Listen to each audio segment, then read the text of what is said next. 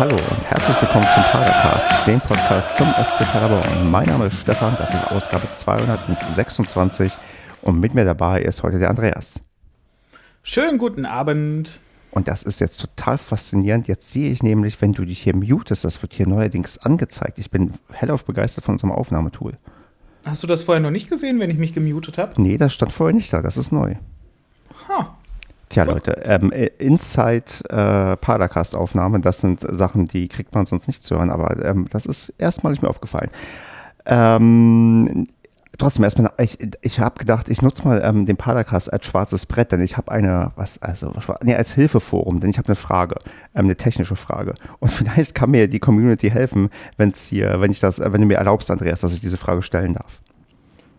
Ja, ich bin gespannt. Ohne dass du sie vorher gehört hast. Nein, es geht um was Technisches. Ich, ich habe mir nämlich, wie viele Leute in dieser Corona-Zeit ähm, Gedanken um meine Gesundheit gemacht und mehr Sport gemacht und mir auch eine Apple Watch besorgt.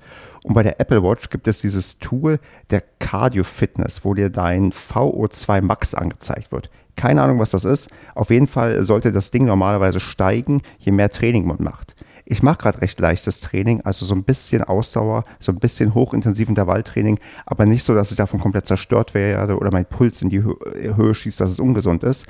Trotzdem sinkt mein VO2 Max. Das sollte nicht der Fall sein. Falls ihr irgendwer weiß, wie dieses Ding funktioniert und worin das liegen könnte, meldet euch bitte bei mir.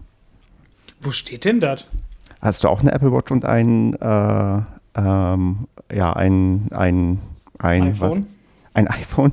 Ähm, ja, es gibt ähm, in der, in der Health-App, in dieser Gesundheits-App kannst du bei deinen, allen deinen Daten gibt es irgendwo Cardio-Fitness. Und da kann man sich angucken, wo man landet und äh, errechnet das irgendwie aus deiner Bewegung. Und wenn du Ausdauertraining machst und allgemein so ein bisschen Sport machst, dann sollte normalerweise deine Cardio-Fitness hochgehen, wie das halt so ist. Bei mir geht sie wirklich sukzessive, Schritt für Schritt immer so 0,1 runter. Und ich kann mir das nicht erklären, warum, weil äh, mir geht es gut nach dem Training. Ich werde quasi immer fitter. Ich bin in der Form meines Lebens. Trotzdem lässt meine Cardio-Fitness laut Apple Watch nach und das macht keinen Sinn. Und ich habe keine Erklärung dafür gefunden. Im Internet gibt es ein paar Leute, die wohl auch mal das Problem hatten, aber nirgendwo steht eine Lösung. Cardio-Fitness, keine Daten. Bei mir gibt es ja keine Daten. Das musst du erst irgendwie einrichten. Ich weiß nicht, hast du eine Apple Watch? Mhm dann ähm, richte die vielleicht mal ein. Vielleicht hast du das gleiche Problem wie ich und ähm, kannst mir dann vielleicht auch dabei helfen. Das setze ich mich doch mal mit auseinander.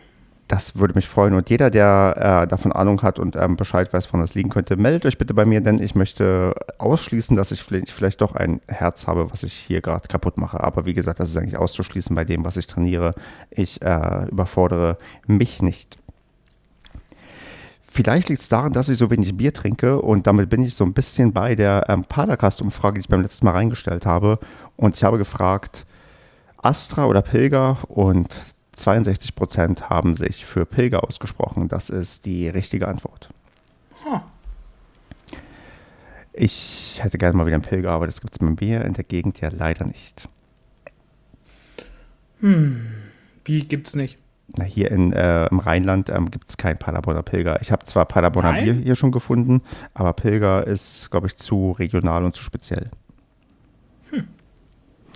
Das heißt, sendet mir, ach genau, statt Bierspende sendet mir Bier. Ähm, dann sagt mal bitte vorher Bescheid, damit ich das ähm, annehmen kann, damit ich kein schweres Paket durch die Stadt schleppen muss.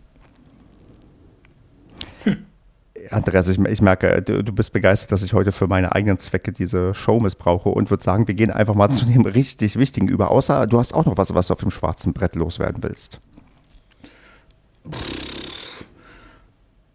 Boah, ich, also ich habe fünf Millionen Fragen, aber ich glaube nichts, wo, wo mir die große Allgemeinheit für helfen kann. Es reicht auch, wenn ein Experte, eine Expertin hier drunter ist, die dir an einem speziellen Thema helfen kann.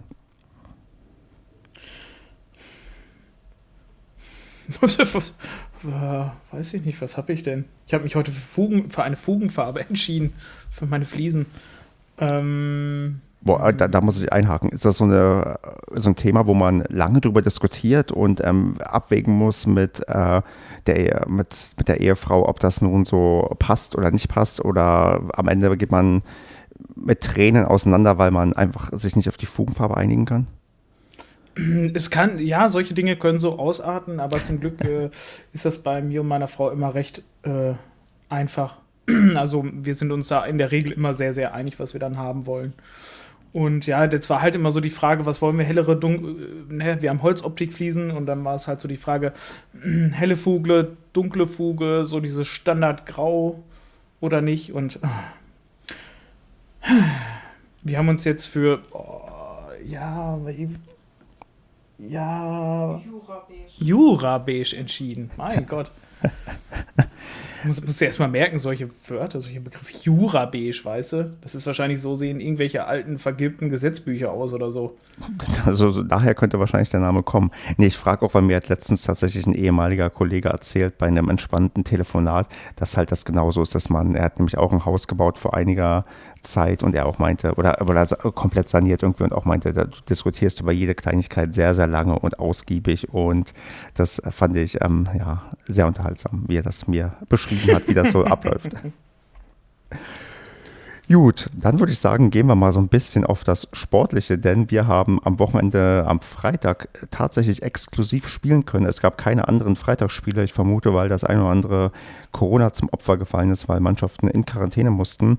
Und demzufolge durften wir gegen den KSC ran und haben ja 2 zu 2 gespielt. Und wir haben uns ja beide schon vorher ausgetauscht, dass du die erste Halbzeit nicht wirklich gesehen hast. Ich habe bei der zweiten nur so halb hingeschaut und damit sind die Rollen eigentlich schon klar verteilt.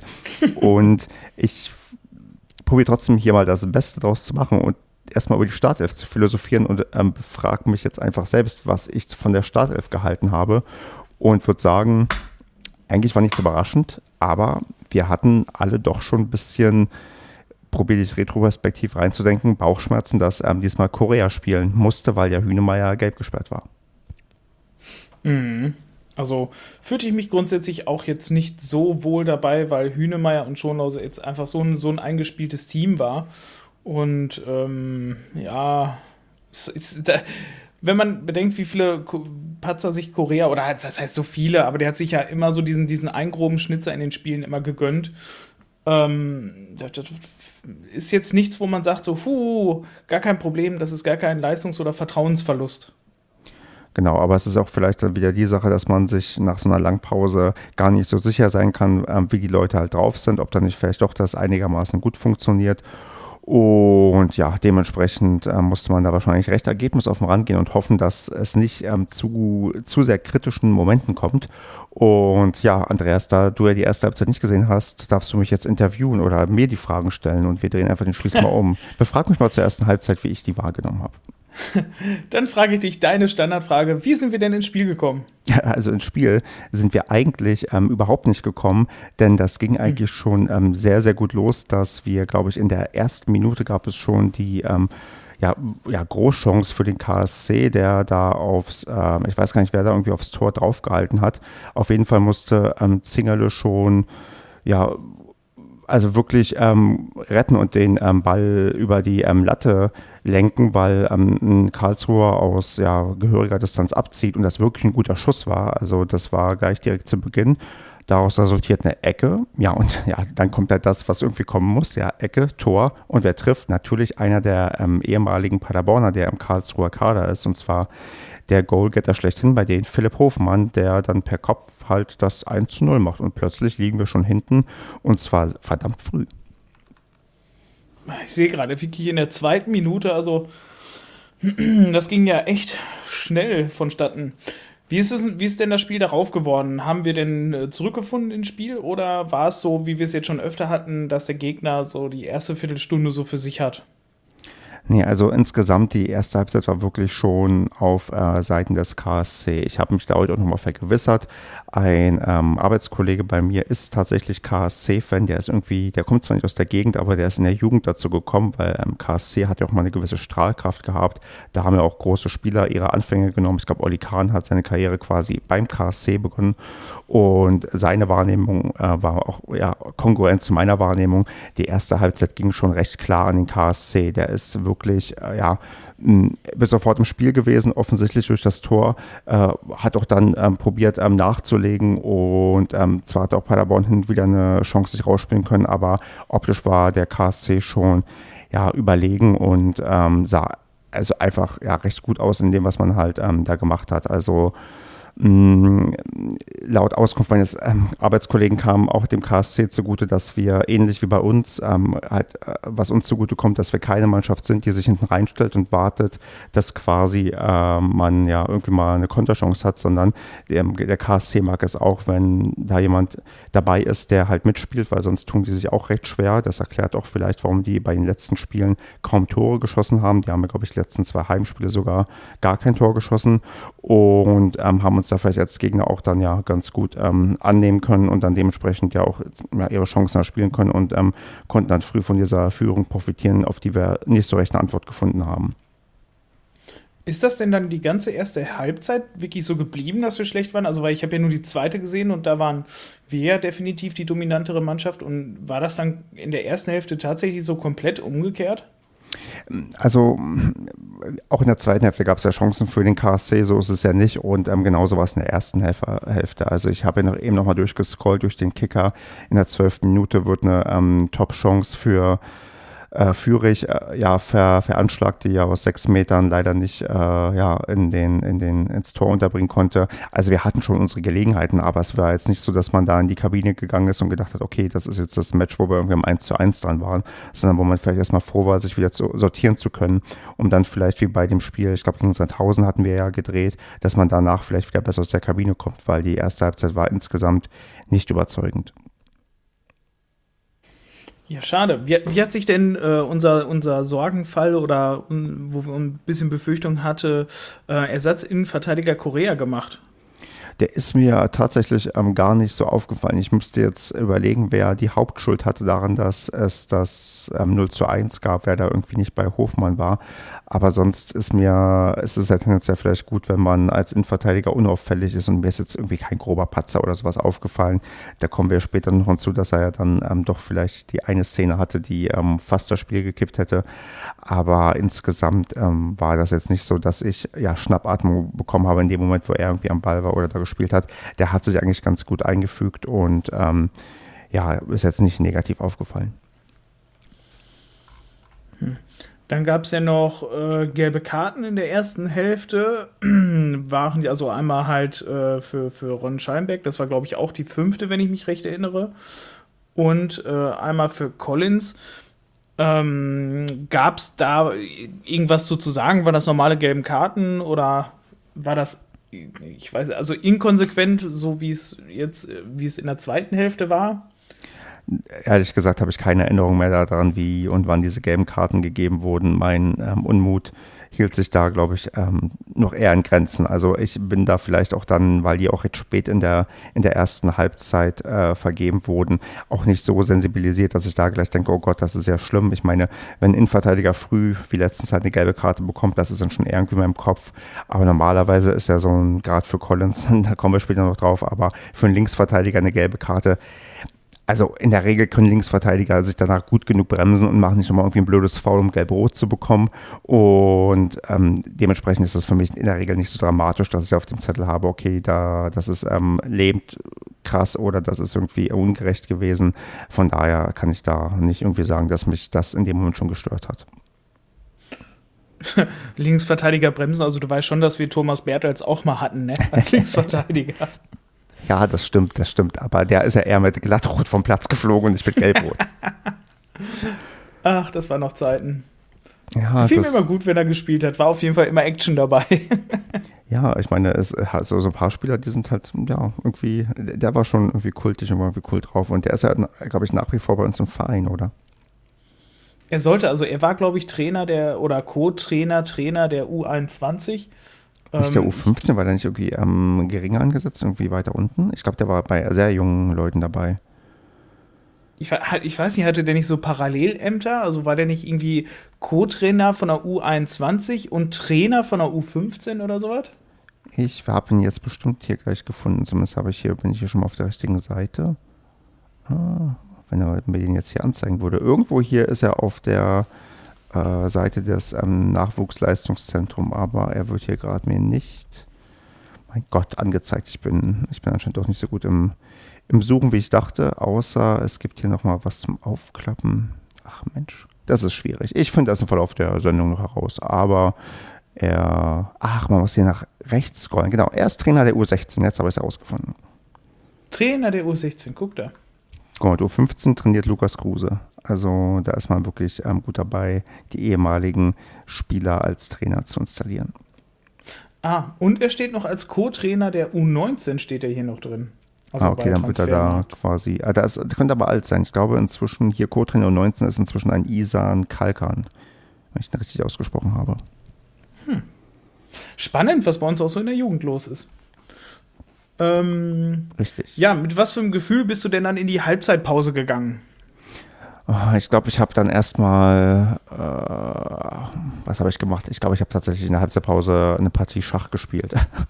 also ich habe, mein Fokus lag irgendwie tatsächlich gar nicht so aufs Spiel, da schlägt, schlug dann wieder so ein bisschen die Fußballmüdigkeit zu, dass ich dachte, boah, dann, dann, ja, also, weil ich hatte auch so wenig, sagen wir mal, Ventil, mich irgendwie abzureagieren bei WhatsApp, weil WhatsApp war ja in der ersten Halbzeit down, man konnte gar nicht seine Empörung irgendwie niederschreiben und dann habe ich mich da mental so ein bisschen gelöst und dachte, okay, äh, ich habe erstmal keine spezielle Vorstellung zur zweiten Halbzeit. Okay, aber bist definitiv nicht so reingegangen, so von wegen so, hey, alles klar, das wird jetzt eine Katastrophe oder das, das, das verlieren wir noch oder wir drehen das Ding. Nee, sagen wir sehr ergebnisoffen, weil ich ja nach wie vor, also inzwischen ja auch bestätigt bekomme, dass wir eine mittelmäßige Saison spielen werden, wir hin und wieder Punkte holen werden, mal gewinnen wir solche Matches, mal verlieren wir, mal gleichen wir irgendwie noch aus und genauso offen bin ich irgendwie reingegangen und hatte jetzt irgendwie nicht Angst, dass wir da abgeschossen werden, aber ich hatte jetzt auch nicht die Erwartung, dass wir das noch auf jeden Fall drehen, sondern dachte, okay, gucken wir mal, was passiert. Jo, dann war ja Halbzeitpause und dann würde ich mal an dich übergeben. Es sei denn, du hast noch ganz spannende Themen zur ersten Hälfte. Nee, du merkst ja, dass ich mich immer darum herumwinde und gar keine klaren Aussagen mache, weil ich ja überhaupt mich nicht mit Fußball auskenne, sondern hier immer gerne nur die Fragen stelle und ich mich versuche als ähm, totaler Anfänger zu outen. Aber nichtsdestotrotz ähm, werde ich gleich auch meine Meinungen zum zweiten Durchgang teilweise mit einfließen lassen und da kannst du aber erstmal anfangen und erzählen, wie sind wir denn in die zweite Halbzeit hineingekommen? Gut. Ähm, wie gesagt, die erste Hälfte hatte ich ja nicht gesehen. Da war ich noch am Wände verputzen und da bin ich zum, direkt zum Start der zweiten Hälfte bin ich ähm, wieder reingekommen. Ich hatte nur gesehen, dass wir 0-1 hinten lagen. Hatte schon so die größten Befürchtungen, so, oh, oh, oh, was wird das jetzt noch für ein Elend? Ähm, weil so zwischendurch hätte es sich ja auf dem Freitag einfach nicht gelohnt, nach Hause zu fahren, um äh, das Spiel zu gucken. Und dann dachte ich schon, okay, wir liegen ein Tor hinten mh, mm, gegen Karlsruhe. Ah, was könnte das nur werden? Aber wir sind äh, echt gut reingekommen. Ich finde, wir haben von Anfang an das Zepter in die Hand genommen. Ähm, klar, Karlsruhe hatte zwischendurch auch nochmal so eine äh, stärkere Phase, fand ich, war aber grundsätzlich in der zweiten Hälfte unterlegen. Ich sag mal, von der Schlussphase jetzt mal ausge äh, ausgenommen, aber ähm, da sprechen wir ja nachher noch drüber. Das hatte ja andere Gründe, warum die dann nochmal gestärkt wurden. Und ansonsten war ich da guter Dinge, ähm, dass wir da noch aufholen können, weil das sah sehr konsequent, sehr stark aus. Karlsruhe fand ich, konnte jetzt nicht ganz viel ähm, verhindern. Und dann ging es ja auch irgendwann, ich weiß gar nicht mehr, ist denn das Tor gefallen? Das In der 54. Minute hat Amstrebeni zum 1 zu 1 getroffen. Siehst du, also es hat ja noch nicht mal ganz lange gedauert. Äh, war, auch so, war auch wieder so ein abgefälschtes Ding. Ähm, aber solche abgefälschten Tore stören mich persönlich halt überhaupt gar nicht. Weil man muss ja erstmal die Richtung schießen. Und bei unseren, ähm, da war es jetzt schon öfter so, dass sie sich einfach nicht getraut haben, aufs Tor zu schießen. Und so war es jetzt halt glücklich. Äh, es gab die Flanke nach vorne, die wurde dann noch von einem, von einem Karlsruher abgewehrt. Und äh, der Ball landet genau vor Srebenis Füßen und der schießt aus dem Spiel heraus nach Balleroberung ein Tor, was ich schon mal sehr, sehr schön äh, finde für ihn. Ich glaube, das hat ihn auch sehr, sehr gefreut. Und ja, danach bin ich oder habe ich auch tatsächlich gehofft oder erwartet, dass wir das Spiel ähm, dann noch drehen können. Genau, plötzlich war wieder Leben drin und man hatte dann ja den, den Ausgleich erzielt. Man war tatsächlich besser im Spiel drin. Also es war dann wirklich, ja, wie gesagt, tendenziell umgekehrt zu dem, was man in der ersten Halbzeit gesehen hat. Und ähm, wie bewertest du denn, dass wir dann ja in der Folge dann auch recht ja, zeitnah, genau zehn Minuten später wechseln? Wir bringen dann nämlich ähm, Talhammer und ähm, Basiliades für Justwan und Michel. Hm ja, was soll ich dazu sagen? Ähm, ist, äh, dann frage ich mal so, ist dir denn Michel in dieser kurzen Phase, in diesen 20 Minuten, die er gespielt hat, ähm, aufgefallen? Wie, ach so, in der Hälfte, ähm, ich, ich sag mal, Michel ist halt immer so einer, der, der bindet halt vorne die Leute, ne?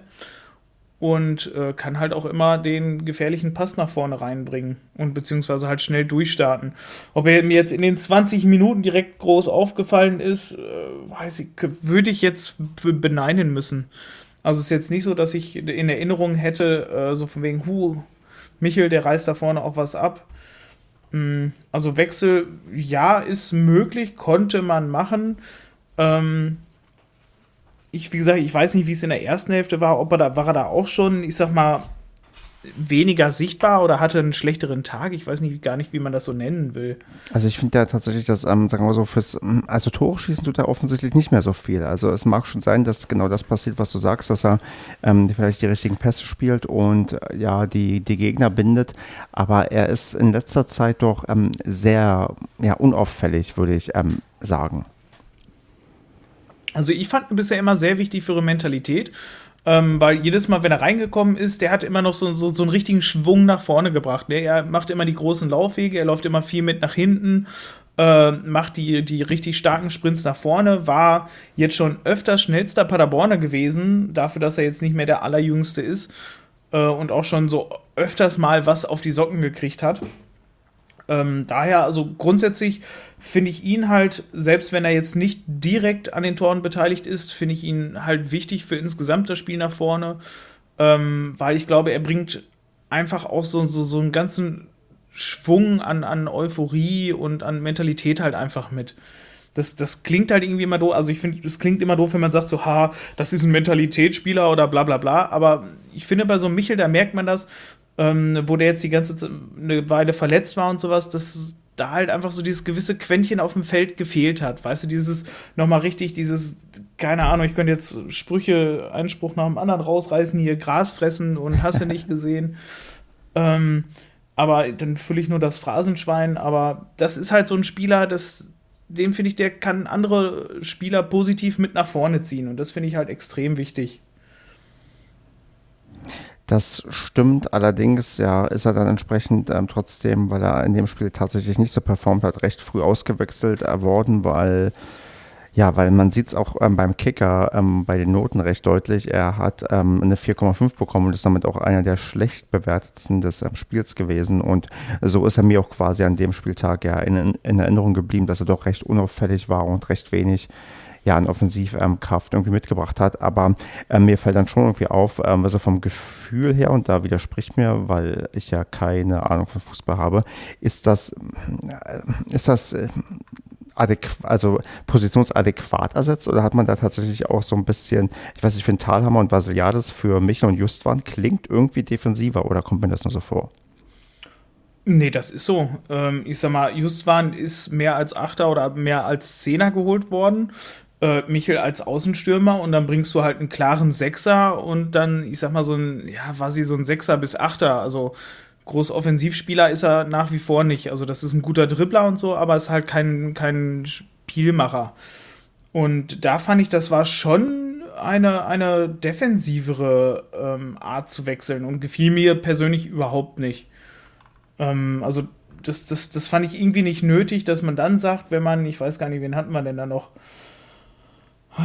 Ingelsson wäre vielleicht noch mal ein Wechsel gewesen, der noch ein bisschen ähm, äh, offensiver gewesen wäre. Ansonsten hätte man noch Terrazino reinbringen können oder tatsächlich so diesen Akolo hätte ich vielleicht auch gerne mal gesehen. Ähm, wäre hätte mir definitiv besser gefallen, weil so war es halt, finde ich, so eine, so eine Mittelfeldüberladung. Äh, Überladung. Hm. Ich meine, vielleicht hat auch ein System beim KSC gesehen, dass das vielleicht irgendwie was ähm, bringen könnte. Was vielleicht, wo wir gerade bei den Auswechslungen sind, ganz auffällig war, ist, dass äh, diesmal Owusu gar nicht im Kader war. Das war äh, Steffen Baumgart hatte auf der Pressekonferenz nach dem Spiel, glaube ich, gesagt, auch angesprochen auf, warum Pröger und Owusu nicht im Kader waren, hat er sich äh, sehr klar distanziert von beiden und gesagt, ähm, das gefällt ihm überhaupt nicht, wie die sich, wie die im Moment auftreten. Und äh, weil die einfach halt schlecht sind im Moment, sind die halt nicht mit dabei. Was ich für, für Steffen Baumgart eine sehr krasse Aussage finde. Also sowas, äh, finde ich, macht er extrem selten. Definitiv hat er das noch näher erläutert, was genau schlecht bei den beiden läuft? Nee, leider nicht. Hm, okay, aber das ist natürlich, du hast recht, also so klare Statements ähm, hört man normalerweise selten von ihm. Also insbesondere auch, wenn äh, also wenn, wenn Leute einfach nur, also schlecht sind, weil sie einen schlechten Tag haben, dann, dann, dann geht er ja, nimmt er ja immer eher einen Schutz und wenn die Leute zu gut waren, dann sucht er Kritikpunkte. Aber wenn jemand schlecht ist und er aber sagt, dass die Leute schlecht sind, dann spricht das dafür, dass da anscheinend nicht ähm, richtig gearbeitet wird. Mm, ja, das ist so. Vor allem bei Pröger, ähm, der war ja jetzt ja schon öfters nicht im Kader und ich hätte wirklich gedacht, dass er wirklich äh, mit eine tragende Rolle jetzt in dieser Zweitligasaison ähm, inne hat. Aber ja, Pröger ist sehr selten auf dem Platz. Ich meine, zum einen natürlich, weil äh, Fürich und Jimmy machen das halt hervorragend äh, auf beiden Seiten. Aber dass der gar nicht zum Zuge kommt, das, das muss schon, da muss schon ein bisschen mehr was dahinter sein weil wenn Spieler wirklich ihre Leistung bringen, die bekommen halt zwischendurch halt ihre Chancen. Und wenn halt so ein Pröger auch bei so einem Spiel und bei der Auswechselbank, die ja doch eher defensiver oder mittelfeldlastiger ähm, war, der gar nicht mitgenommen wird und auch der Trainer sich halt so krass äußert, äußert auch zu Uwusu übrigens, was eigentlich deine Eingangsfrage ja war, ähm, dass der auch gar nicht im Kader war, weil er sagt, dass die im Moment halt schlecht drauf sind oder halt schlecht sind. Ich weiß, ich, also ich müsste den ge genauen Wortlaut nochmal nachgucken, aber es war halt ein sehr direktes Statement.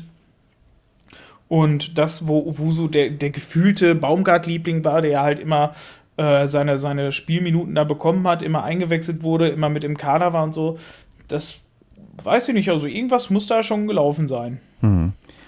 Mal gucken, was da noch kommt. Vielleicht ist ja auch bei Pröger, ich weiß nicht, ob der inzwischen schon Vater geworden ist oder ob das mal noch ansteht. Vielleicht ähm, ergeben sich ja bei ihm auch im Leben Prioritätenverschiebungen, dass der Fußball vielleicht in den Hintergrund gerät und er dementsprechend die, na, das Niveau nicht erreichen kann, will oder möchte, was vielleicht ähm, möglich wäre. Da, ja, vielleicht, also würde ich mal so als, als ähm, entlastendes Material mit einbringen, vielleicht spielt das eine Rolle in dem ja, persönlichen oder beruflichen Auftreten eines Kai Prögers das bringt mich zu einer interessanten Frage.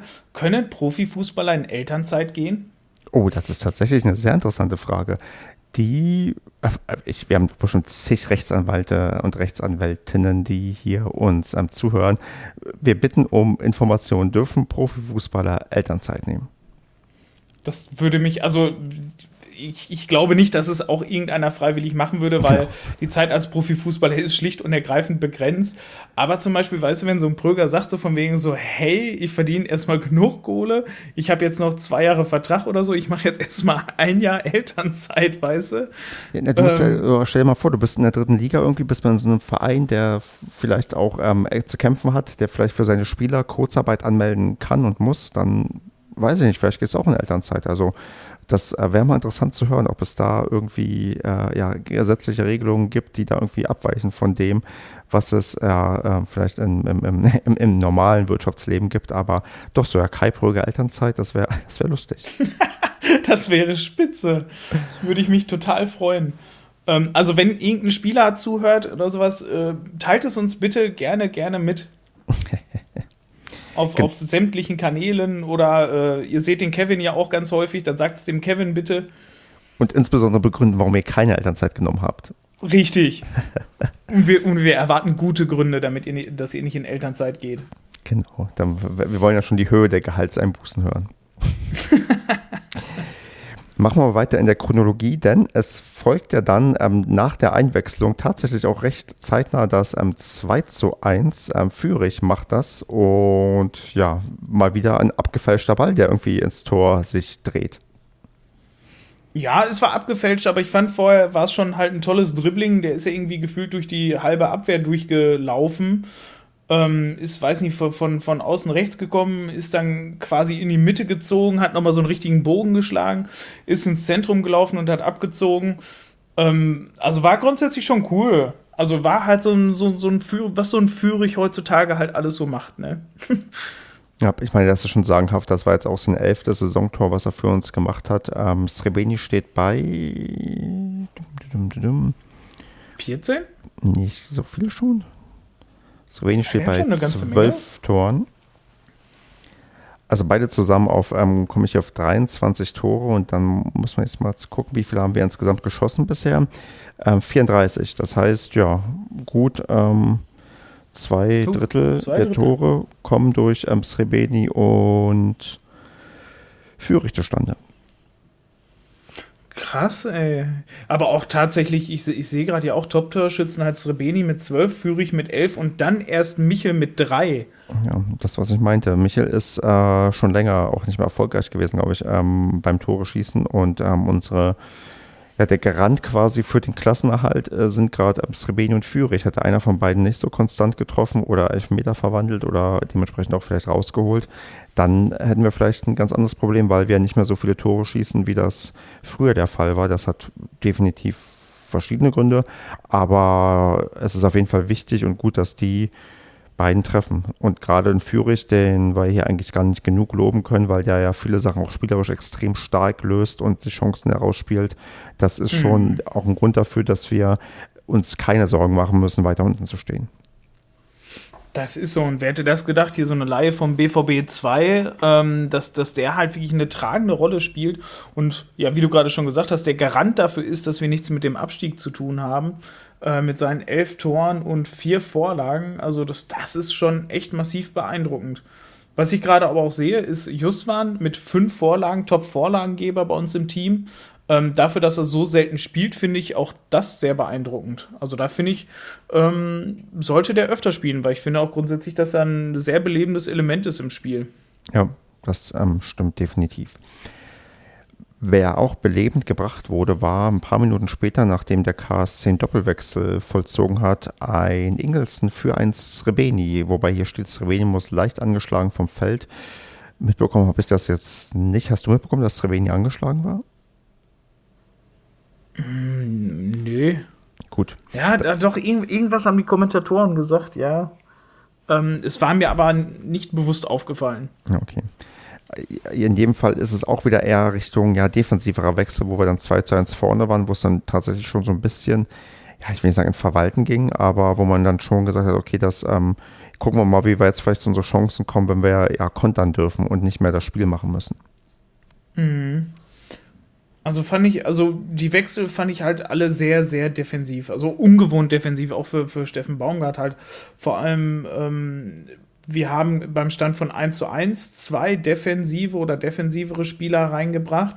Ähm, für einen Stürmer und für einen offensiven Mittelfeldspieler. Und dann haben wir nach der 2 zu 1 Führung, haben wir halt nochmal den relativ defensiven äh, Justwan reingebracht, äh, Ingelsson reingebracht für einen Stürmer ähm, boah, weiß ich nicht, also gefiel mir irgendwie nicht so. Also da hätte man, finde ich, noch andere Möglichkeiten gehabt. Vor allem den KSC, den musst du ja auch vorne wieder irgendwie beschäftigen und halt diese Überladung im Mittelfeld.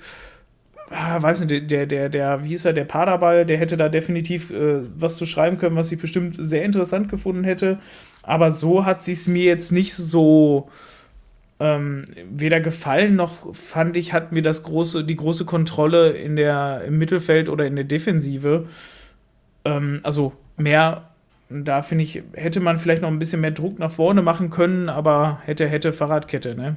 Ich meine, wir hatten ja auch Chancen, so ist ja nicht. Wir sind ja auch trotz des ähm, Wechsels nach Srebeni zum, ja, eigentlich hatten wir, hatte ähm, Jimmy das 3 zu 1 ähm, auf dem Fuß und hätte eigentlich alles klar machen können in der 81. Minute, kriegt aber den Ball leider nicht unter. Und ähm, das sollte sich ja dann auch noch ähm, rechnen in der Folgezeit. Aber Chancen waren auf jeden Fall trotz ja, des dann doch recht defensiven Ausrichtens der Mannschaft eigentlich drin. Also ja, also da, da muss man, also ich sehe zwar, dass, um das ein bisschen vor zu, vorwegzunehmen, also ich glaube, dass 2 zu 2 ein Unentschieden ist gerecht zwischen beiden Mannschaften auf sportliche Sicht, dass beide äh, ja, sich da den Punkt auch verdient haben und auch das äh, ja, irgendwie fair wirkt, dass beide da mit dem Punkt rausgehen. Aber dann kommt halt eine Schlussphase, die, sagen wir mal, für den neutralen Zuschauer, der nur die Wahl hatte, an dem Abend uns zu schauen, weil es ja kein Parallelspiel gab, wie vorhin erwähnt, war das schon nett, was dann kam. Aber so aus Paderborner Sicht war das doch sehr, sehr naja, unbefriedigend, wie dann dieser, dieser Abend endete, denn es geht dann so gefühlt ab der ja, 87. Minute Schlag auf Schlag mit ja, Sachen, die dann doch recht spektakulär waren. Das fängt nämlich an mit einem Foul-Meter für den KSC und da kommt halt die, die Korea-Szene, vor der wir alle Angst hatten, dass er irgendeinen ja, Fehler macht, der dann halt ähm, leichtfertig ähm, zu einem Gegentor führen könnte. Und ja, erstmal zum Elfmeter, da war eigentlich nichts zu diskutieren oder hast du da irgendwie eine strittige Entscheidung gesehen? Nö, nee, war halt, ja, ist blöd gelaufen, aber ja, er hat den Fuß da quasi halt rausgestreckt. Ähm, ich weiß gar nicht, wer es war. Hoffmann tatsächlich. Ähm, ist halt drüber gelaufen. Pff, keine Ahnung, das sind so Kommentatoren sagen, der hat es clever gemacht. Ja, keine Ahnung, der ist halt über den Fuß gestolpert. Ist halt faul, ist halt elf Meter ist nicht toll, das kann ich nachvollziehen. Also wäre er für uns so gepfiffen worden, hätte ich mich definitiv auch in keinster Weise beschwert. Ja, das ja sowieso nicht, aber du hättest auch ähm, nicht verstanden, wenn sich jemand darüber beschwert hätte. Ach mein Gott, beschweren kann man sich über alles. Das stimmt. Aber ist okay.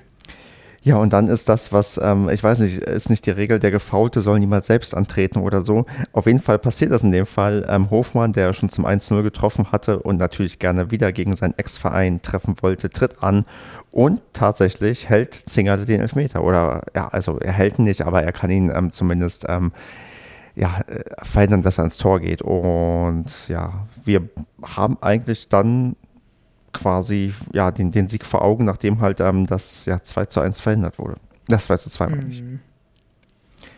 Ja, war bitter, ne? Also es war wieder eine, so eine katastrophale Schlussphase, nachdem wir halt die zweite Hälfte ähm, doch definitiv besser waren, gleitet dann halt dieses Spiel in der Schlussphase halt so außer Hand. Ne? Und das meinte ich halt, wo, wo zum Schluss, wo ich meinte, mit diesem def defensiven Mittelfeld, dass wir es dafür halt nicht so unter Kontrolle hatten, weil ähm, Collins hat nach einem absolut, absolut kuriosen äh, Gelb-Rot-Platzverweis ähm, musste halt runter und danach haben wir das Spiel halt komplett aus Hand gegeben und die, die, dieser Platzverweis, also ich habe mir nachher auch wirklich in Echtzeit quasi nochmal angeguckt, ich weiß gar nicht, oder die haben es irgendwo noch gezeigt. Und da war ja wirklich diese, diese handgestoppten 17 Sekunden, was sie da hatten, ähm, wo der Schiedsrichter gesagt hat, hey, nee, Zeitspiel, äh, ich gebe jetzt nochmal gelb und somit war es dann für Collins gelb-rot, der in der ersten Hälfte halt schon gelb gesehen hat.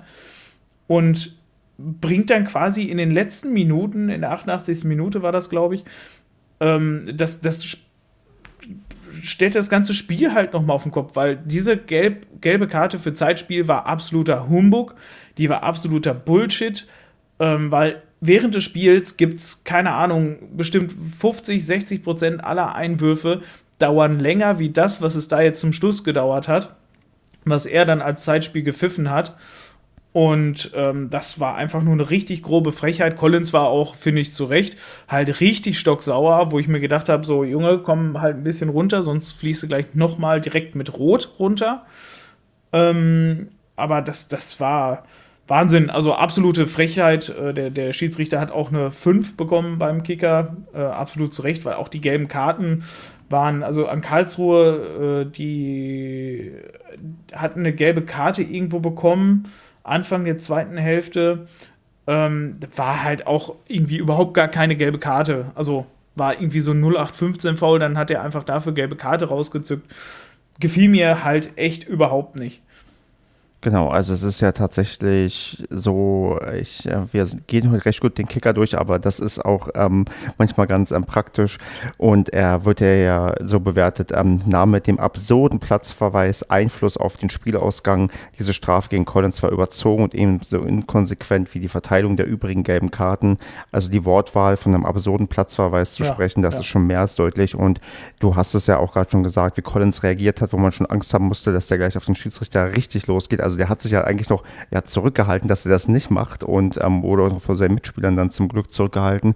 Aber daran siehst du ja auch, ähm, dass der sich auch quasi keiner Schuld bewusst war und auch das ähm, ist ja auch mal ein Indiz dafür, wie berechtigt dicht so ein Platzverweis ist oder wie nicht. Du hast ja die Leute, die, die Spieler, die Gameball doppelt vom Platz, weil sie merken, okay, ja, aber Mist, ähm, deswegen fliege ich jetzt zurecht vom Platz. Aber wie er sich aufgeregt hat und Collins ist jetzt auch nicht derjenige, der super emotional auf dem Platz irgendwie bisher in Erscheinung getreten ist, war das absolut ähm, überzogen. Und ähm, ich wollte dich nochmal fragen, ähm, die 17 Sekunden waren das quasi die Zeit vom, vom Ball ausgehen, bis er den Einwurf, bis er die gelb-rote Karte bekommen hat? Oder war das so lange hat er den Ball in der Hand? Weil ähm, ich habe jetzt nicht Hand gestoppt, was irgendwie 17 Sekunden lang war. Nee, also quasi von da, wo der Balance ausgegangen ist, bis hm. zu dem Pfiff. Okay, also, ach, okay, tatsächlich. Also, das, ist ja wirklich eine, eine, minimale Zeit und oft ermahnst du ja erstmal die im Spieler und sagst, hier, komm, mach hin oder wir spielen das hier sowieso nach. Aber dass da sofort gelb gezogen wird und in dem Fall halt dann gelb-rot, das, das konnte. Das ist eine Frechheit. Ja, ja, das, das, fand ich eine absolute. Vor allem, wenn du dir das halt in live anguckst, ähm, dieser Zeitrahmen, äh, quasi wirklich, wo der Ball ins Aus ging und wo er den Ball dann auch schon dann direkt in der Hand genommen hat und bis zu dem Abwurf. Also, ey, ganz ehrlich, da sagen andere Schiedsrichter, die geben dann noch nicht mal eine Ermahnung, so mach hin in der Zeit. Also, das sah nach einem völlig normalen Einwurf bis zu dem Zeitpunkt aus. Also, da war für mich definitiv überhaupt noch gar nichts mit Zeitspiel. Also, und dann halt so rotzefrech dann halt nicht zu sagen, so komm, Ermahnung oder hier auf Uhr zu zeigen mit von wegen, hey, alles klar. Äh, und dann halt wirklich so ein Spiel wirklich zu äh, verändern, bewusst zu verändern, also fand ich wirklich eine Frechheit. Weiß ich nicht, ob, ob solche Leute dann eine Wette laufen haben oder sowas, weiß ich nicht. Ach, das wird nicht so sein. Ähm, da muss der Schiedsrichter irgendwie. Also meine Unterstellung wäre, er hat wahrscheinlich schon vorher äh, eventuell auf die Uhr geschaut oder sich über irgendwas ähm, aufgeregt, dass die, das Spiel verzögert wird. Da hatte ich zwar jetzt nicht den Blick, dass das so war, aber das ist dann wie immer die oft zitierte Wahrnehmung, die dann vielleicht da irgendwie stattfindet. Aber ich glaube, die Wahrnehmung täuschte da und da sind sich, glaube ich, auch alle einig gewesen. Also auch der von mir schon vorhin besagte Arbeitskollege der KSC-Fan ist. Auch der konnte diese Karte nicht nachvollziehen und von daher daher ja, es dann ähm, so, wie es dann ja ist. Und ähm, dann kommt es natürlich auch so, wie es kommen muss, dass dann in der Nachspielzeit dann das 2 zu 2 fällt. Und dann natürlich mit der Geschichte, die man, ja, die man sich quasi fast nicht ausdenken kann, dass dann Babakar Gay, ich glaube, der bisher in der Saison noch nicht einmal für den KSC getroffen hat, also ähnlich schlecht aktuell als Stürmer in Erscheinung tritt, wie er bei uns ähm, zumindest in der zweiten Saisonhälfte in Erscheinung getreten ist macht halt dann das 2 zu 2 gegen uns und damit ähm, ja, setzt er quasi den Schlusspunkt dieser doch sehr kuriosen Schlussphase. Ich war, also tatsächlich, ich habe es mir gedacht, wo Gay eingewechselt wurde, habe ich mir gedacht, ähm, ja, das ist so ein Klassiker, der macht jetzt einmal das Tor. Ich weiß nicht, hatte ich irgendwie schon so ein Gefühl und nach dieser gelb-roten Karte waren unsere Jungs halt hinten einfach, weiß ich nicht, es war so aufgestachelt und aber auch mit was für einem Willen, die dann diesen Ball ins Tor reingebracht haben, also von diesen drei Stationen vorher, ähm, quasi von, von dem, der den Ball in die Mitte gebracht hat und der den nochmal quasi in die Mitte gepasst hat zu, zu Gay hin, der dann nochmal im Reinrutschen quasi das, das Ding in reingemacht hat, funktioniert halt auch sonst nicht immer so. Und das war halt, ja, da war halt ganz viel Emotionen, ganz viel Euphorie dabei und ist halt echt kacke für uns gelaufen, weil ich also in der zweiten Hälfte, wir hätten das 3 zu 1 machen können, dann wäre das Ding in trockenen Tücher gewesen, aber jetzt muss ich leider sagen, wirklich halt diese äh, Schiri-Entscheidung hat das Spiel tatsächlich entschieden, weil diese letzte Szene wäre definitiv nicht ohne diese gelb-rote Karte so passiert. Da stimme ich dir zu und da pflichte ich dir bei.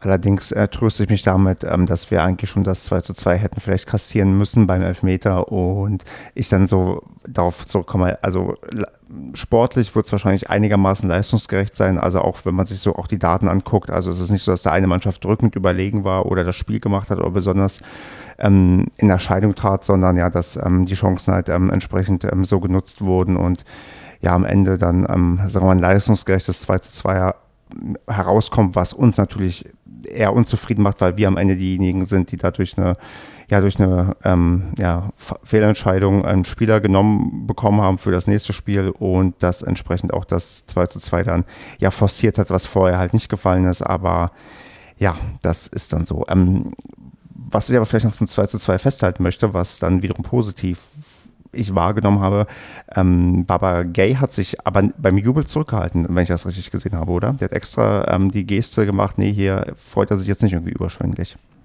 fand ich irgendwie total überraschend, weil der war ja erstens nicht so lange hier. Mhm. Ich meine eine Saison, oder? Ist auch mal, oder anderthalb Saisons oder irgendwie so, aber lange war er tatsächlich nicht da, das ist richtig. Genau, und ähm, ich sag mal, der war hier auch, ich sag mal, ähnlich wie Owusu, mehr so Ersatzspieler halt. Ähm, Finde ich trotzdem eine ganz nette Geste. Ich, pf, weiß ich nicht. Also hätte mich jetzt auch nicht gestört, wenn er gejubelt hätte, muss ich ganz ehrlich sagen. Weil wenn ich beim neuen Team bin und ich mache ein Tor für die, finde ich, darf man auch jubeln, auch wenn es der Ex-Verein ist. Ähm, also wäre es jetzt, keine Ahnung, Tucker gewesen, der jetzt für, für die Würzburger Kickers äh, ein Tor gegen uns gemacht hätte und der hätte gejubelt, ja, es hätte mich schon ein bisschen mehr gestört. Aber ähm, so, also war eine nette Geste, definitiv aber hätte mich jetzt auch jetzt nicht wirklich gestört, hätte er, er gejubelt. Nee, natürlich, also genauso. Also Philipp Hofmann, der hat sich ja zum Beispiel ähm, gefreut, dass er sein Tor geschossen hat und der war ja auch mal bei uns vor knapp zehn Jahren. Aber ja, das ist, ist natürlich immer abhängig vom Spieler, da hast du recht, aber ich fand das ähm, einigermaßen anständig von ihm und deswegen ähm, er ist ja nicht so gegangen, dass wir gedacht haben, oh Gott, der wird uns furchtbar fehlen, sondern da waren wir, wir waren uns ja einig, der hat es dann auch nicht mehr hier irgendwie so gebracht, aber dass er sich dann entsprechend so zurückhält und ähm, das ist dann schon ja, das nehme ich positiv zur Kenntnis und ähm, behalte ihn dementsprechend auch nicht komplett negativ in Erinnerung. Ja, genau, also das, das muss ich sagen, das ist so ein Ding, das ist so, so ein positiv-neutral Ereignis. Richtig.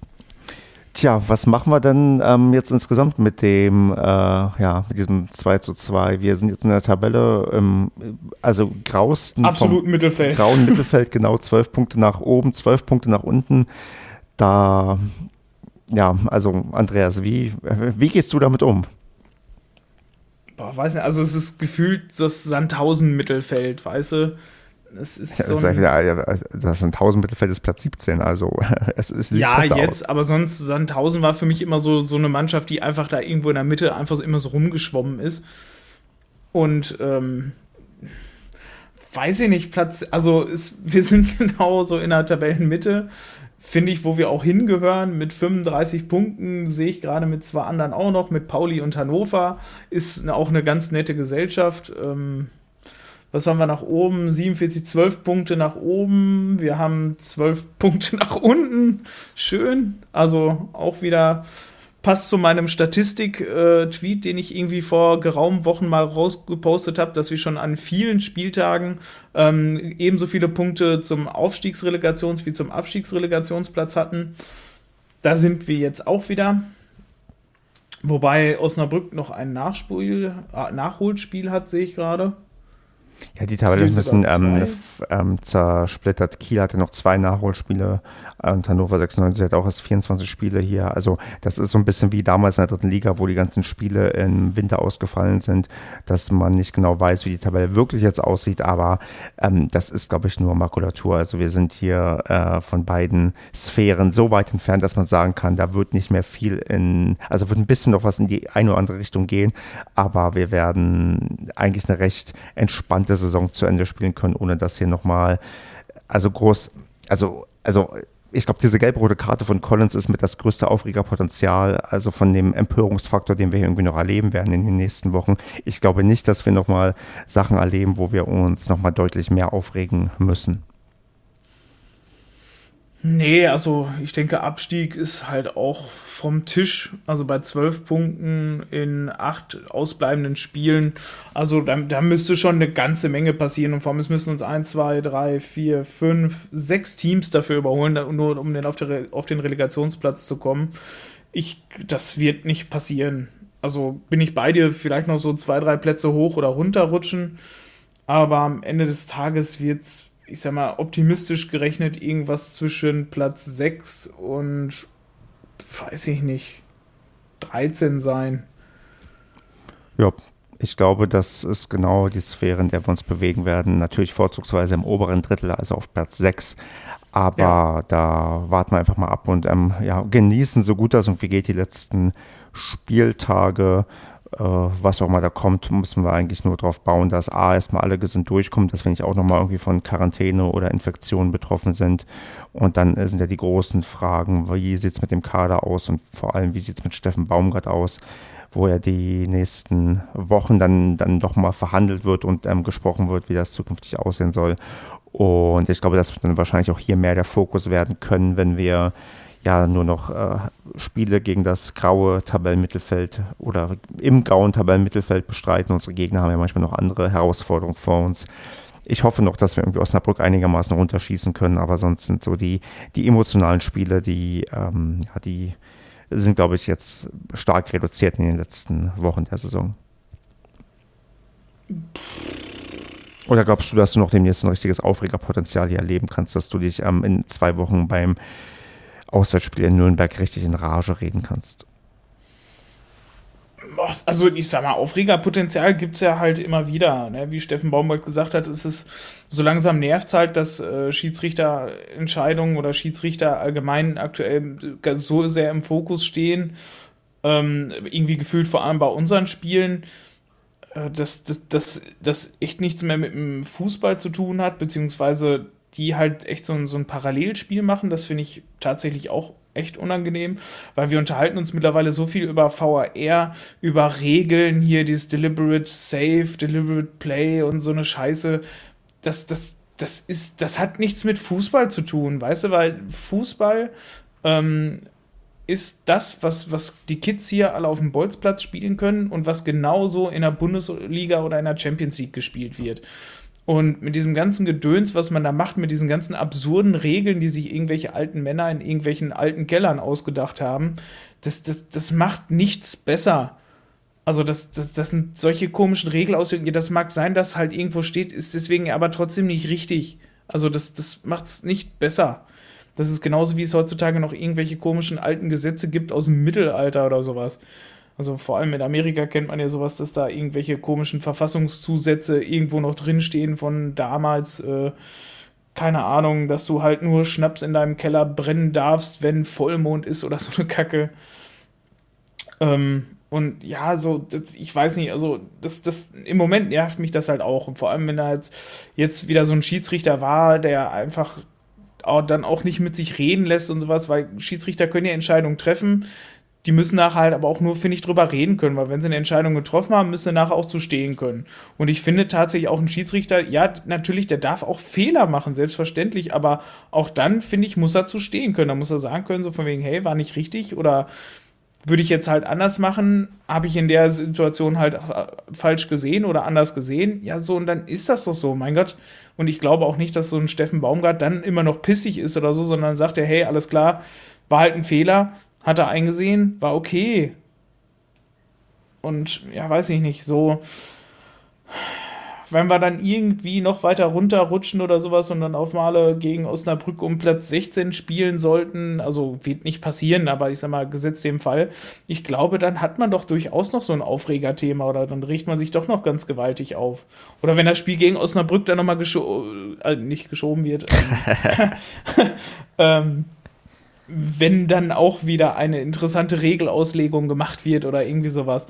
Ich glaube schon, das birgt doch durchaus noch so Möglichkeiten, dass man sich sehr aufregt, aber im Großen und Ganzen, ich weiß nicht, was du vielleicht meintest, halt jetzt auch so diese Fußballmüdigkeit, was jetzt noch dazu kommt. Wir sind irgendwo im Mittelfeld, wir haben mit oben nichts mehr zu tun, wir haben mit unten nichts mehr zu tun.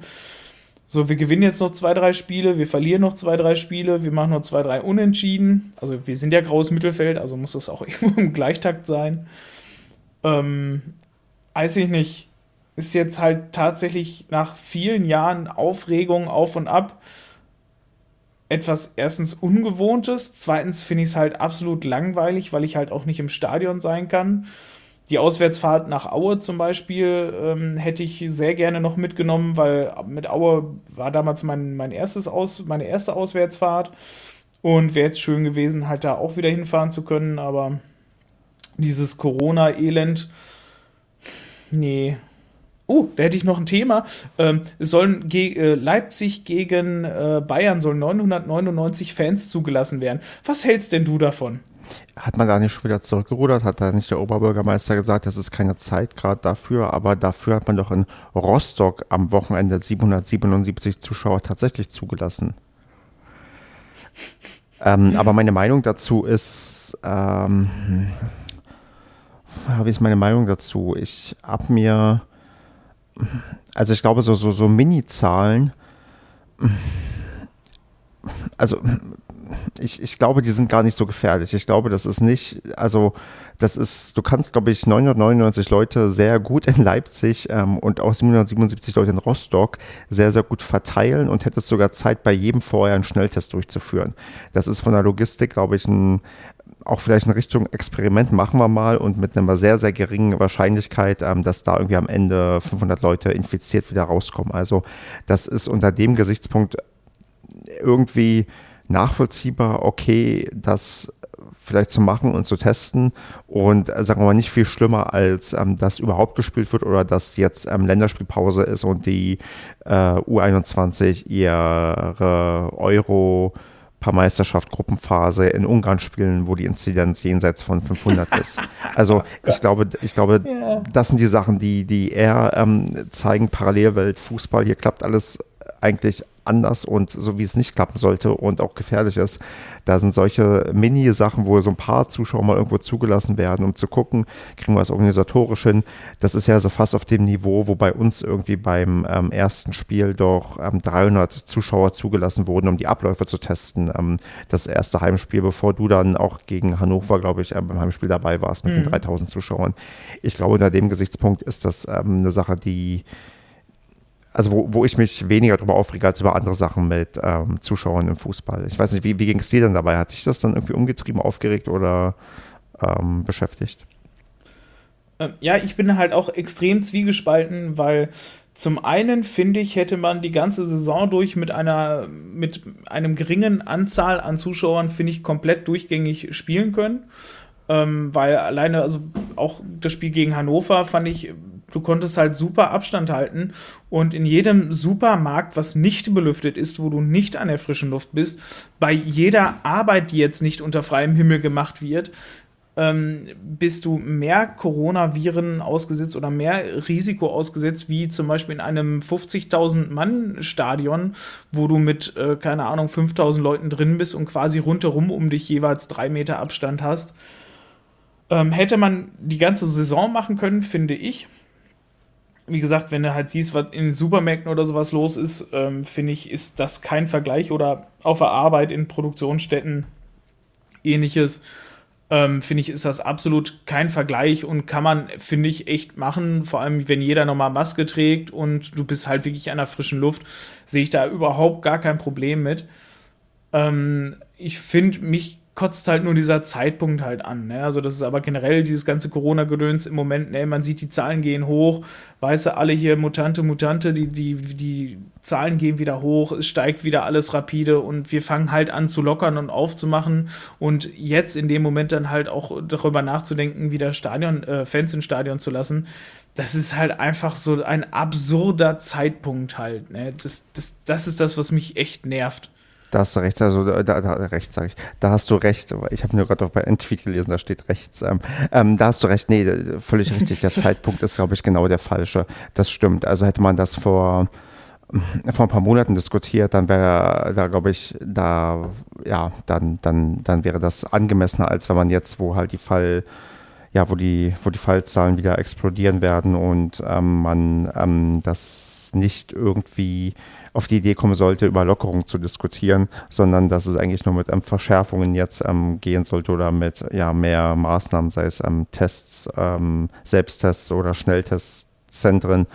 Aber ja, also Genau, also mehr kann ich gerade dazu gar nicht sagen, aber diesen Punkt habe ich gerade nicht beachtet bei meiner Bewertung. Stimmt, also der Zeitpunkt darüber zu diskutieren ist aktuell, glaube ich, falsch. Das stimmt.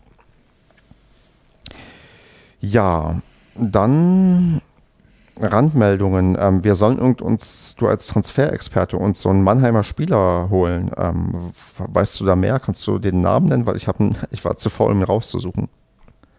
Oh, ja, ich habe mir den schon mal angeguckt. Äh, war, glaube ich, irgendwo im besten Fußballalter.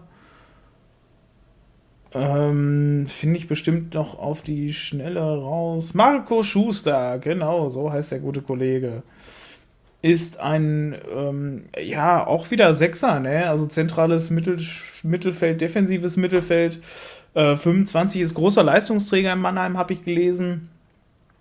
Ähm, war, also hat nur 45% Einsatzquote, lag aber daran, dass er die erste Hälfte der Saison äh, verletzt war, hatte irgendein, boah, weiß ich nicht, eine Bauchmuskelzerrung, ach, und dann ein Leistenbruch. Also, das heißt, er war bis zum, no, bis zum 17. Spieltag war er nicht mit dabei. Mhm. Ähm, er hat danach aber komplett immer 90 Minuten durchgespielt und war die letzten Spiele auch Kapitän äh, von Mannheim. Also ich denke mal, klingt grundsätzlich erstmal gut mit 25. Könnte, könnte was werden, also könnte was sein. Allerdings frage ich mich, wie viele Sechser wollen wir noch haben? Tja, man ich kann also, nie genug Sechser haben. Ja, also finde ich grundsätzlich gut. Würde ich jetzt aber tatsächlich mal von ausgehen, ähm, dass wir dann auch noch irgendwen verkaufen, weil, wenn ich mir angucke, im Mittelfeld, ja gut, haben wir jetzt noch Schallenberg, Talhammer, Justwan. Ähm, jetzt für nächste Saison, was feststeht. Evans kommt zurück, Karpic kommt zurück. Ähm, Moment, haben wir Evans nur verliehen? Ja, der ist nur verliehen tatsächlich. Ach du liebe Güte. Ja, genau wie Karpic, also. Ich Spielt weiß nicht. der eigentlich da, wo er jetzt hingegangen ist? Bei Sheffield? Das, ich glaube ja. Ich meine, gut, da hat er ja schon mal gespielt, die kennen den ja. Der ähm, hat ja vielleicht irgendwas in irgendeiner Form drauf, aber der, ach stimmt, der kommt ja auch, oh Gott. 50% Startelfquote. 14 Spiele, ein Tor, 5 Vorlagen. Mm. Naja, geht so, ne? Ja, darf er noch ähm, ein Jahr bei uns dann auf der Bank sitzen, wenn er zurückkommt. Ja, also hat sich zum Schluss gemacht. Ähm, Sheffield gewinnt tatsächlich so ziemlich alles, wenn ich mir so das angucke.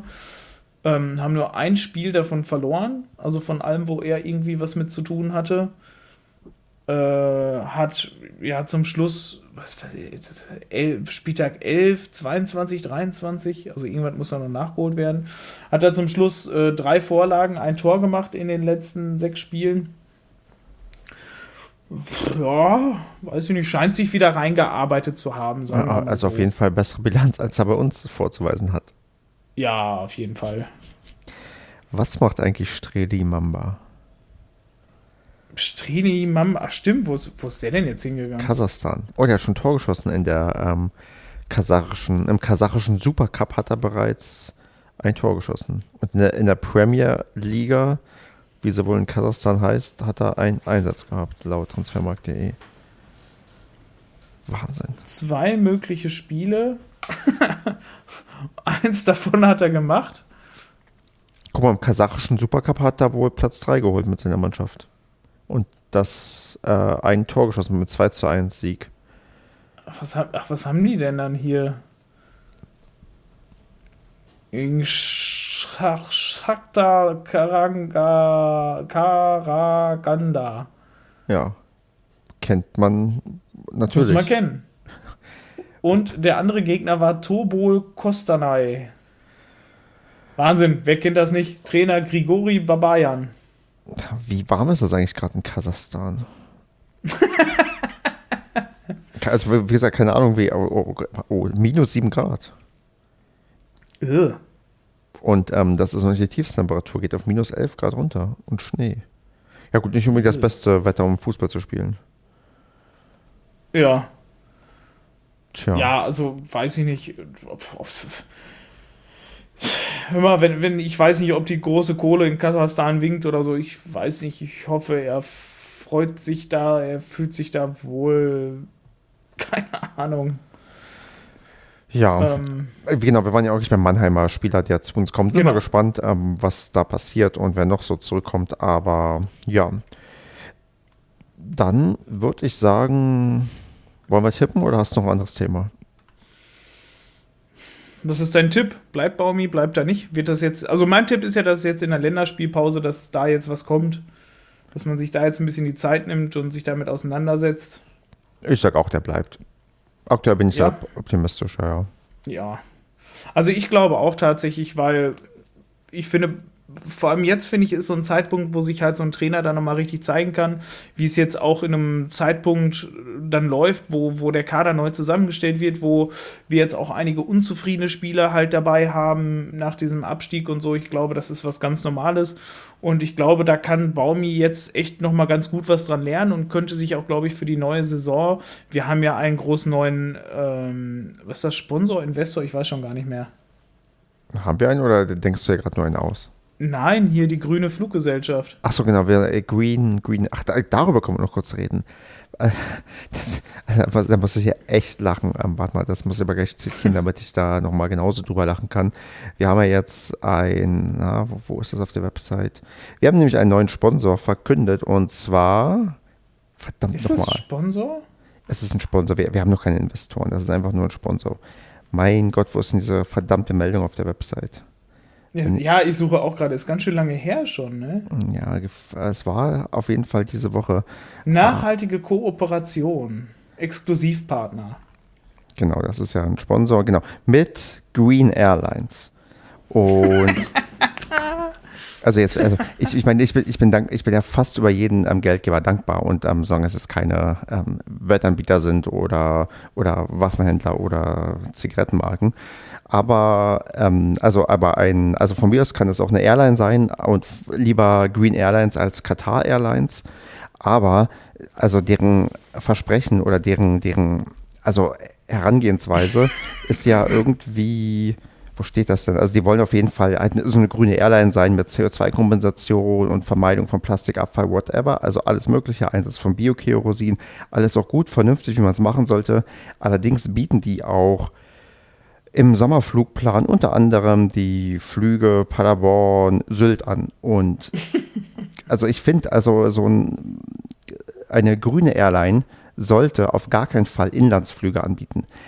Fliegen soll man, also weil, also um das zu erklären, also die Grundregel ist, fliegen sollst du wirklich nur, wenn es ähm, nicht anders geht. Also wenn du Urlaub in Australien machen möchtest, dann musst du fliegen. Da gibt es keine Möglichkeit. Klar, du kannst auch sehr umständlich vielleicht mit Schiff und was weiß ich hinkommen, aber äh, also es wäre weltfremd, das zu erwarten. Da musst du halt hinfliegen.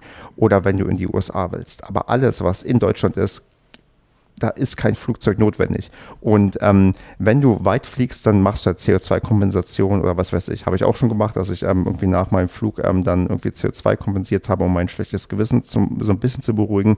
Aber innerdeutsch sollte nicht geflogen werden und auch in Europa, europäische Nachbarländer, also gewisser Radius, den kann man ganz gut mit Bahn oder irgendein anderes Verkehrsmittel erreichen, was deutlich umweltfreundlicher ist. Von daher gut, also Green Airlines viel Erfolg, aber ähm, das Green Label kaufe ich den nicht ab, wenn man ähm, innerdeutsche Flüge anbietet. Ist so, also das war auch sofort mein Gefühl, halt eine Fluggesellschaft, die sich irgendwie Green nennt, ist das, das, das klingt nicht richtig. Wie gesagt, kann man ja also, machen. Ich meine, die, die, können zum Beispiel ja auch sagen, nee, wir, äh, wir unsere Flüge sind teurer, dafür ähm, unterstützen wir diverse Umwelt. Ähm, ja, ähm, ähm, Unternehmungen und äh, ja, machen halt CO2-Kompensation, was weiß ich alles. Aber äh, du kannst einfach nicht guten Gewissens innerdeutsche Flüge anbieten. Wir setzen dabei auf die beiden Strategien der Kompensation und der Vermeidung, schreibt Green Airlines. Genau, und, und aber Vermeidung, also in Deutschland ist jeder Flug vermeidbar, ist zumindest meine These, die ich ja mal in den Raum werfe. Da bin ich voll und ganz bei dir.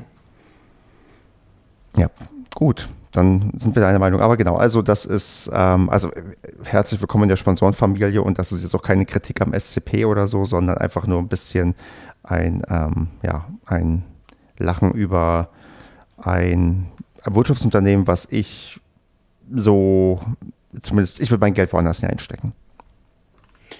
Ja, also grundsätzlich, also ja, ich bin auch dabei, also definitiv lieber mit irgendwas Grünem zusammenzuarbeiten. Also das zeigt auf jeden Fall schon mal irgendwie so ein, zumindest schon mal so ein Ansatz von einem Verständnis, was ich sag mal aktuell so, so in ist. Ne, aber ähm, ja, halt Green und Airlines dann halt. Komm, machen wir noch was Positives, Mega. bevor wir ähm, ja. tippen. Und zwar ähm, habe ich ganz vergessen zu erwähnen, es gab noch ähm, auf der Tribüne beim Spiel gegen den KSC diese 100 Shirts, die sich bei der Wir leben Vielfalt ähm, Aktion angeschlossen haben, die ja in den internationalen Wochen gegen Rassismus hier gerade bei uns ja, ge, gestartet wurde und äh, fand ich sehr schön und ist einer der vielen weiteren Mosaiksteine in, ja, im Rahmen dieser, dieser Aktionswochen und das steht dem SCP auf jeden Fall sehr, sehr gut. Ja, also kann, kann man definitiv mal lobend erwähnen, diese ganzen Aktionen jetzt äh, für, für, für, ich weiß nicht, was, was, Vielfältigkeit oder sowas. Es sind, glaube ich, die internationalen Wochen gegen Rassismus, wo gerade in, äh, in diesem Rahmen die, diese Aktionen stattfinden finde ich, find ich auf jeden Fall sehr gut, dass man sich da auch halt so vernünftig drin mit engagiert. Finde ich sehr gut. Ähm, könnte man halt auch ein bisschen zeigen, wenn jetzt nicht gerade solche Wochen sind, sondern halt auch einfach mal so. Ähm, wenn man sich zum Beispiel gegen gewisse Aussagen in gewissen Zeitungen wehren sollte oder so. Aber ähm, definitiv das Richtige, gefällt mir gut. Kann gerne so weitergemacht werden. Ja, und dann machen wir mal weiter mit den Tipps für auswärts in Nürnberg. Wie hoch gewinnen wir da, Andreas? Soll, soll ich realistisch wetten oder soll ich äh, einfach raushauen? Ach, die Saison ist doch eh völlig egal. Also würde irgendjemand dieses Tippspiel überhaupt auswerten? Ja, das stimmt. Basti kommt ja einfach nicht in Quark damit. Lieber Basti, wie weit bist du eigentlich mit der Ausweitung des Tippspiels für die letzte Saison? Im ähm, Gedanken hat er gerade geantwortet und gesagt, er ist fast fertig. Ja. ja, ich habe angefangen, aber äh, ich weiß auch noch nicht, wie lange es dauert. Gegen Nürnberg. Ähm, Nürnberg steht, warte, wo ist denn hier? Ich brauche gerade mal der Tabelle. Abstiegskampf. Uh, ist gefährlich. Also dafür, dass wir gefühlt jetzt irgendwie durch sind, Nürnberg 29 Punkte, ja, 6 Punkte vom Abstieg, die könnten die gebrauchen. Mmh es wird ein hartes Spiel, definitiv ein, ein heiß umkämpftes Spiel. Wir spielen an einem Sonntag. Oh Gott, das wird so ein gruseliges Unentschieden. 1-1. Ich habe übrigens auch einen Arbeitskollegen, der Nürnberg-Fan ist, der tatsächlich aus der Region da kommt. Da kann ich dann auch wieder Eindrücke von der Arbeit irgendwie mitnehmen, wenn wir dieses ähm, Ergebnis besprechen müssen. Ich sage, wir, nee, ist mal wieder Zeit für einen Auswärtssieg. Ich sage, wir gewinnen mit ähm, 1 zu 0 und Basti, Marco und Kevin würde ich sagen, oh, die tippen alle auf Nürnberg 1-0.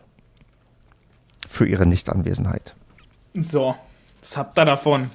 Genau. Wie gesagt, wertet eh kein Mensch aus oder wenn dann erst in zwei Jahren. Wenn es gut läuft. Haben wir, schon, haben wir schon das Tippspiel ausgewertet von vor zwei Jahren? Frag Basti.